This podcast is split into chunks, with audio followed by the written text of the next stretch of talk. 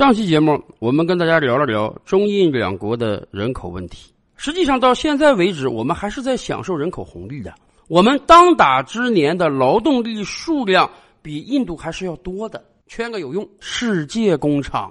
今年的高校毕业生数量将第一次超过一千万。从全球范围来看，都很难有我国这样一个国家每年有如此多高素质、受过高等教育的年轻人。真正的人口危机恐怕是未来的十年后、二十年后。但是我们今天实际上也遭遇到了一个难题，那就是就业市场的冰火两重天。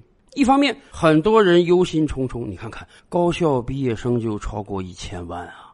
咱们这个社会能提供这么多的就业岗位吗？所以，我们看到这一千多万的高校毕业生啊，有三百多万去报考了硕士研究生考试，有一两百万去报考了公务员考试，更有五六百万去报考了教师资格考试。既然就业压力大，高校毕业生数量多，尤其要叠加过去两年由于疫情，很多人缓就业和慢就业。那么多考一个证，多给自己找一条路，有可能能更容易找到一份心仪的工作。可是另一方面，有很多企业在天天抱怨招工难啊！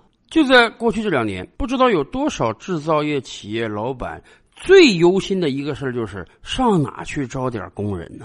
我们中国可是号称着世界工厂的，我们生产线生产出来的物品要供应全球的，但是生产线是有了，现在工人是越来越少了，尤其是年轻工人的数量实在是太少了。举个最极端的例子啊，建筑行业。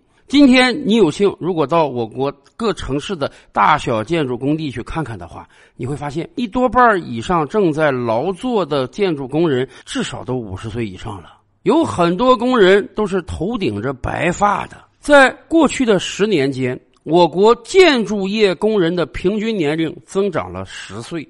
十年前、二十年前，甚至三十年前，那一批十七八岁就进城打工的建筑农民工，今天在建筑工地上工作的还是他们。年轻的血液根本就补充不进来，因为没有多少年轻人愿意吃这份苦。今天很多制造业的工厂好歹还能招得到年轻人，但是我们真的担心，有很多工厂未来会步建筑业的后尘。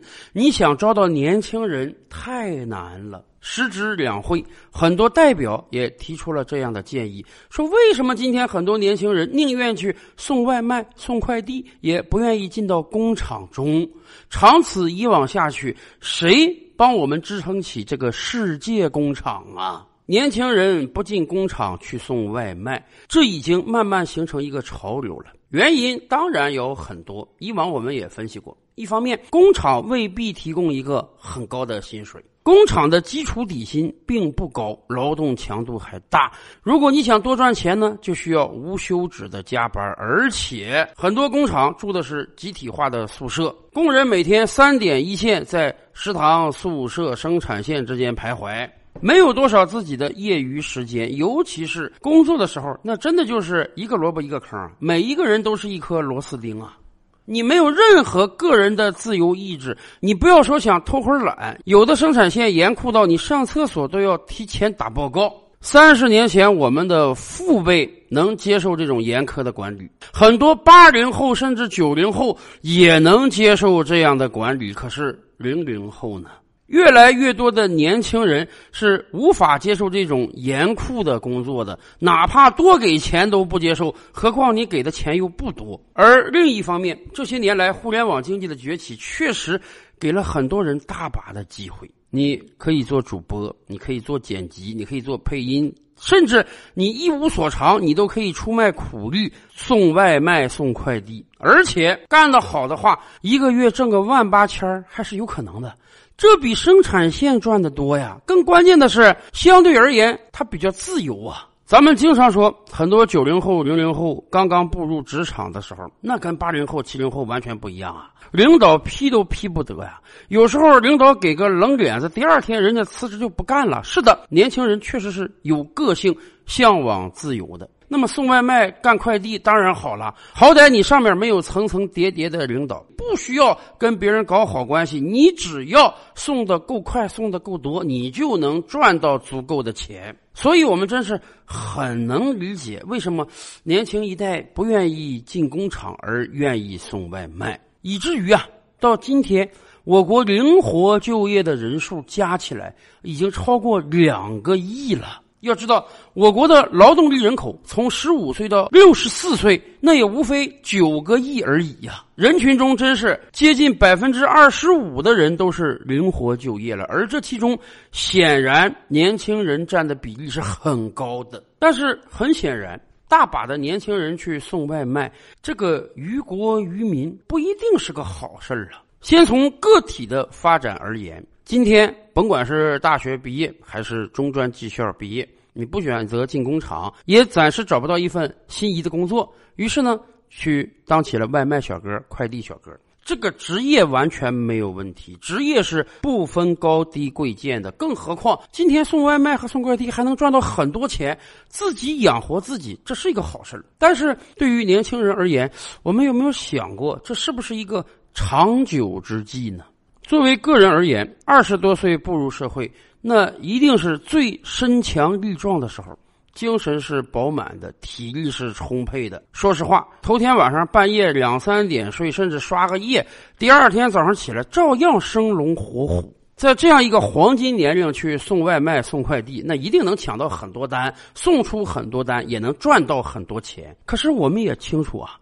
人的身体不会一直这样强健下去。到了三十岁，到了四十岁，甚至到了五十岁呢，人一老，各种病都会找上来。尤其是常年的体力劳作，会使你的身体比同龄人更加差。也就是说，你无法永远拥有一个黄金年龄。所以，对于很多人而言，他的人生职业规划往往是这样的：二十多岁刚入职场的时候，我可能干一份薪水不是很高的工作，但是我要慢慢积累经验，慢慢积累人脉，慢慢使得自己拥有体力以外的能力。也就是说啊，把自己变得更值钱。二十多岁的时候，你可以出卖劳力；五十多岁的时候，你还怎么出卖劳力啊？但是我们马上就要延迟退休了，你可能六十五岁才能退休。那么你职场的下半场靠什么赚得足够的薪水呢？外卖行业和快递行业可以让你在短时间内好歹赚到几千上万的工资，但是它有一个先天的不足，那就是人家真是按单算的。你送一个月外卖和送一年外卖和送五年外卖，我觉得除了路稍微熟了点之外，你这个个人经验和技能。谈不上什么积累吧，咱举个例子啊，你去做一个装修工人，刚入行的时候，你还叫学徒呢，你可能那个贴瓷砖啊，一天只能贴个几十片，贴的还很不平稳，经常容易返工，这个边角啊都对不齐。可是如果你做了五年以上的装修工人，那你可能一天就能贴个一两百片，而且从不返工。为什么？经验的积累呀，大家都知道有个所谓的一万小时法则。就是不管你从事什么行业，你是学弹钢琴、小提琴这样的乐器啊，还是哪怕你去学个厨师，切个墩儿啊，炒个菜啊，任何一项技能，只要你有长达一万小时的训练，你就能从一个白丁摇身一变成一个专业人士。熟能生巧啊！咱们职场中很多人为什么越老越吃香？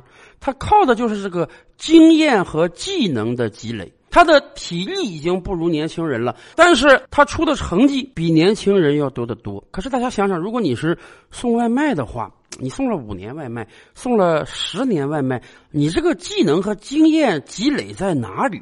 你有可能在四十岁的时候比二十岁的你送的外卖还多吗？甚至很多人都说，随着这个技术的发展，说不准过些年我们就无人机送餐了，到时候恐怕大量的外卖小哥还面临失业的问题。所以，这是说，为什么从个人角度发展而言，很多专家都建议年轻人不是不可以送外卖，但是你在选择外卖快递这一行的时候，你要对自己的人生有一个规划。这可以是一个很良好的过渡，你可以骑驴找马，但是千万不能把它当做自己一生的职业，因为随着年龄的增长、体力的衰退，甚至技术的进步，这一行随时随地有可能把你抛弃。我们应当寻找一个一生都能。端得了的饭碗啊。而从国家的角度上讲，什么样的国家是赚钱的国家？当然是有大量出口的国家。当然了，有的国家命好嘛，就像富二代一样，含着金汤匙出生，人家那个国家遍地都是石油煤炭，轻轻一挖，哎，就把自己挖成富豪了。而像我们这样的大国，我们靠着就是